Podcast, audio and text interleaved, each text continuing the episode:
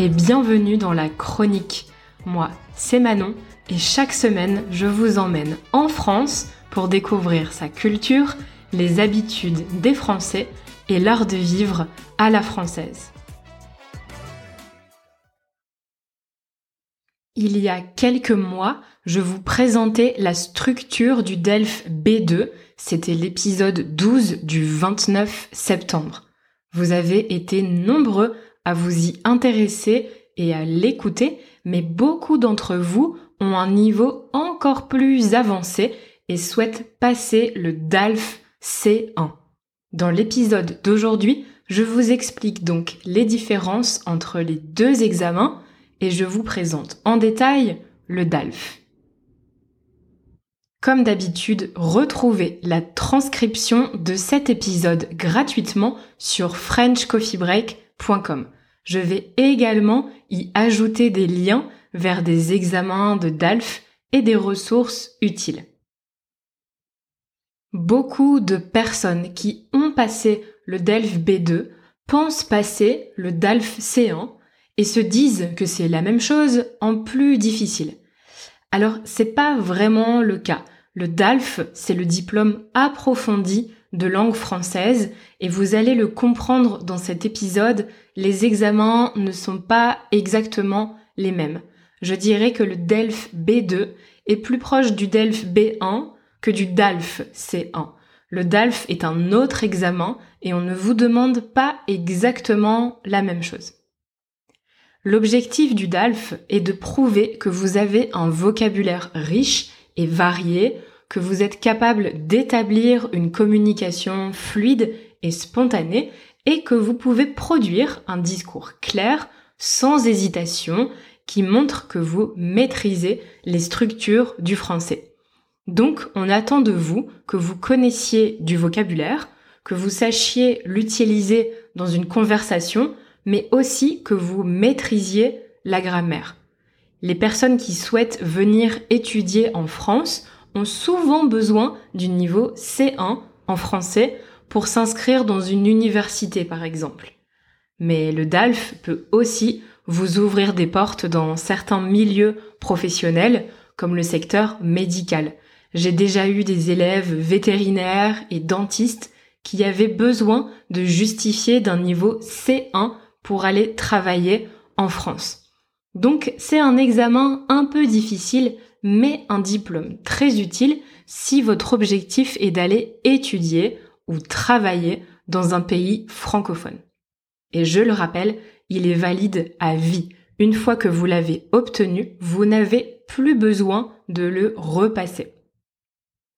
Si vous avez écouté l'épisode sur le DELF B2, vous savez que l'examen a subi une réforme en 2020.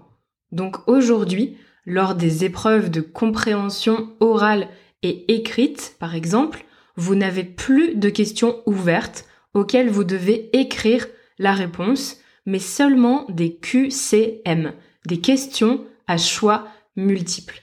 C'est donc plus facile car vous devez seulement sélectionner la bonne réponse et vous n'avez rien à rédiger.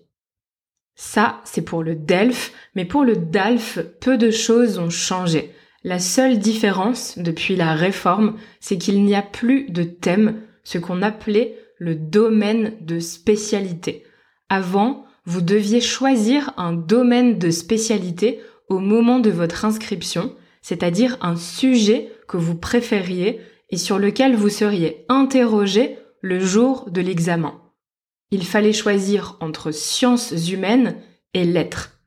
Aujourd'hui, ça n'existe plus. Tous les sujets sont mélangés pour que vous vous prépariez à toutes les possibilités.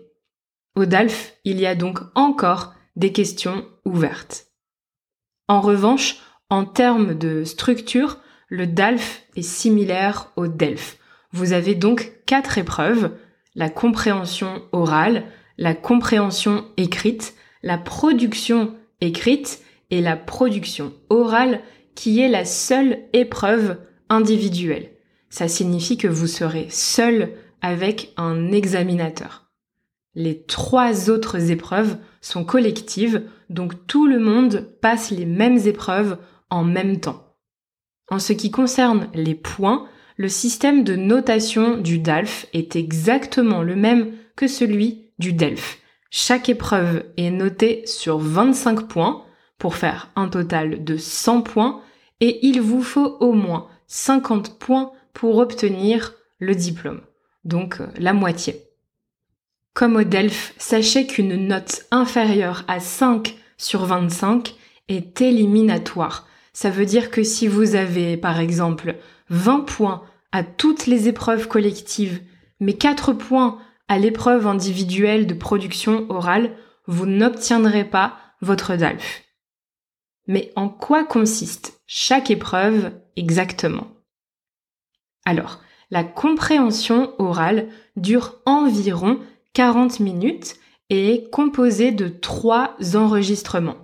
Un long d'environ 8-10 minutes que vous écouterez deux fois et deux enregistrements courts que vous entendrez seulement une fois. L'enregistrement long peut être une interview, un extrait d'émission de radio ou d'une conférence. Les enregistrements courts sont plutôt des flash infos, des sondages ou des spots publicitaires. Vous êtes à un niveau de français avancé, donc les thèmes sont parfois assez complexes et le débit de parole est assez rapide. Écoutez un petit extrait pour avoir une idée du type d'audio que vous pourrez entendre le jour de l'examen. Bonsoir Michel Serre. Bonsoir. Michel Serre, la semaine dernière, nous avons parlé du maquillage et vous nous disiez que rien n'est plus sérieux au monde que de se maquiller et que la première des techniques est le cosmétique. Cette semaine, nous allons parler du bonheur, on n'est pas très loin. Pas le bonheur simple, le petit bonheur que chantait Félix Leclerc, non, le bonheur statistique, le bonheur national brut, le BNB, le vrai. Notre monde est évalué par des chiffres illisibles pour le commun des mortels, comme par exemple notre richesse, qui est celle du pays, identifiée par le PNB. Bon, vous voyez, c'est pas un thème facile et il parle très vite. La difficulté n'est pas de comprendre chaque mot, mais de comprendre le message de l'enregistrement et surtout ses subtilités pour pouvoir répondre aux questions qui peuvent parfois vous induire en erreur. C'est pour ça que je vous recommande toujours de lire les questions en premier avant d'écouter, surtout pour les enregistrements courts que vous n'entendrez qu'une seule fois. De cette manière, ce sera plus facile de trouver la réponse puisque vous savez ce que vous cherchez avant que l'écoute commence. Comme je vous disais au début, vous aurez des questions ouvertes, dans ce cas vous devrez rédiger la réponse, et des QCM, des questions à choix multiples où il suffit de sélectionner la bonne réponse. Vous continuez ensuite avec la compréhension écrite qui dure 50 minutes. Vous aurez un texte qui contient 1500 à 2000 mots. C'est en général un article de presse, mais il peut aussi s'agir d'un court essai ou d'un extrait d'œuvres littéraires. Les thèmes sont variés. Vous pouvez avoir des textes sur le travail, l'éducation, les langues étrangères, l'environnement, la santé, la place des nouvelles technologies dans nos vies, vous devrez donc lire attentivement ce texte et exactement comme pour la compréhension orale, vous aurez des questions ouvertes et des QCM. Donc encore une fois, je vous conseille de lire les questions avant de commencer. Ça vous permet de repérer plus rapidement les réponses dans le texte dès la première lecture et ça vous fait donc gagner du temps. Je vous rappelle que vous avez seulement 50 minutes. Je tiens à préciser que le jour du DALF, C1 ou C2, à la différence du DELF, vous avez le droit d'apporter un dictionnaire monolangue, c'est-à-dire un dictionnaire en français qui donne la définition des mots. C'est donc un gros avantage car c'est très utile pour comprendre du vocabulaire et aussi pour vérifier l'orthographe d'un mot. En revanche, vous n'avez pas le droit d'avoir un dictionnaire multilingue qui traduit les mots dans une autre langue que le français. Ce serait un peu de la triche. La production écrite est la dernière épreuve collective. Pour moi, c'est la plus difficile. Je vous explique pourquoi. Vous aurez 2h30 pour rédiger deux documents autour du même thème. Et oui, autre différence avec le DELF, ce n'est pas un texte que vous devez écrire, mais deux. Une synthèse de documents et un essai argumenté. Honnêtement, même pour les natifs, ce n'est pas un exercice facile. La synthèse de documents est élaborée à partir de plusieurs documents écrits. L'objectif n'est pas de faire un résumé de chaque texte, mais de mettre en relation leurs similitudes et leurs oppositions. Vous devez écrire un texte avec une introduction, un développement en plusieurs parties. En général, on fait une partie similitude et une partie différence, puis vous terminez par une conclusion. Dans la synthèse, on ne vous demande pas de donner votre avis, vous devez rester objectif. En revanche, dans l'essai argumenté, vous devez donner et justifier votre opinion dans une lettre formelle ou une argumentation qui répond à une problématique. Par exemple, on peut vous demander d'écrire une lettre au ministre du Travail pour contester une nouvelle loi qui vise à augmenter le nombre d'heures de travail. C'est typiquement un sujet de DALF. Vous gérez votre temps de la manière que vous voulez. Vous commencez par l'exercice que vous préférez et vous décidez combien de temps vous passez sur chaque exercice. Je vous recommande de vous entraîner beaucoup à ce type d'exercice. Parler français n'est pas suffisant pour réussir cette partie.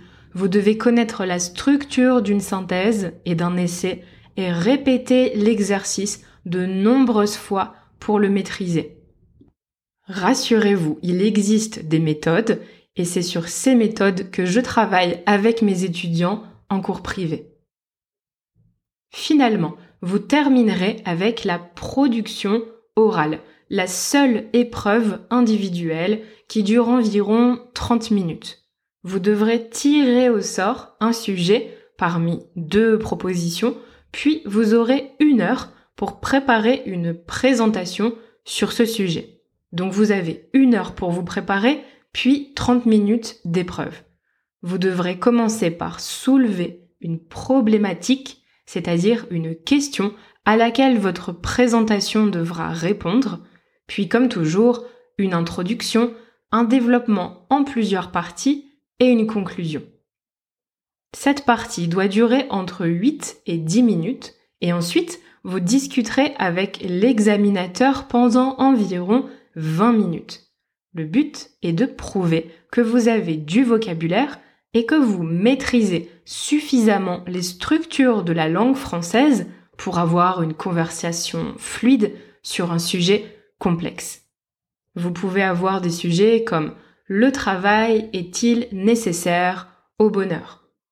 Enfant et écran, comment garder le contrôle?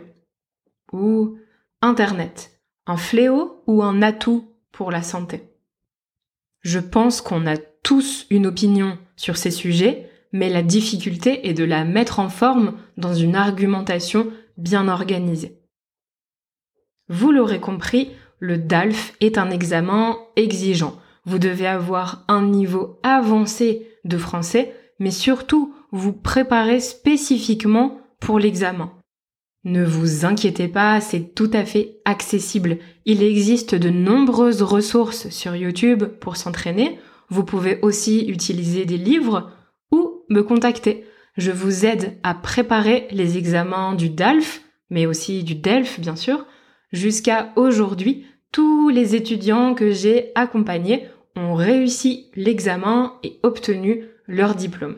En seulement quelques cours, je vous aide à vous préparer à toutes les épreuves pour être serein le jour de votre examen.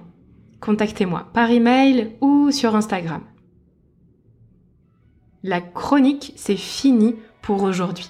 J'espère que cet épisode vous a aidé à mieux comprendre le déroulement du DALF C1 et surtout qu'il vous aidera à vous préparer. Si vous avez des questions, n'hésitez pas à m'envoyer un email ou un petit message sur les réseaux sociaux.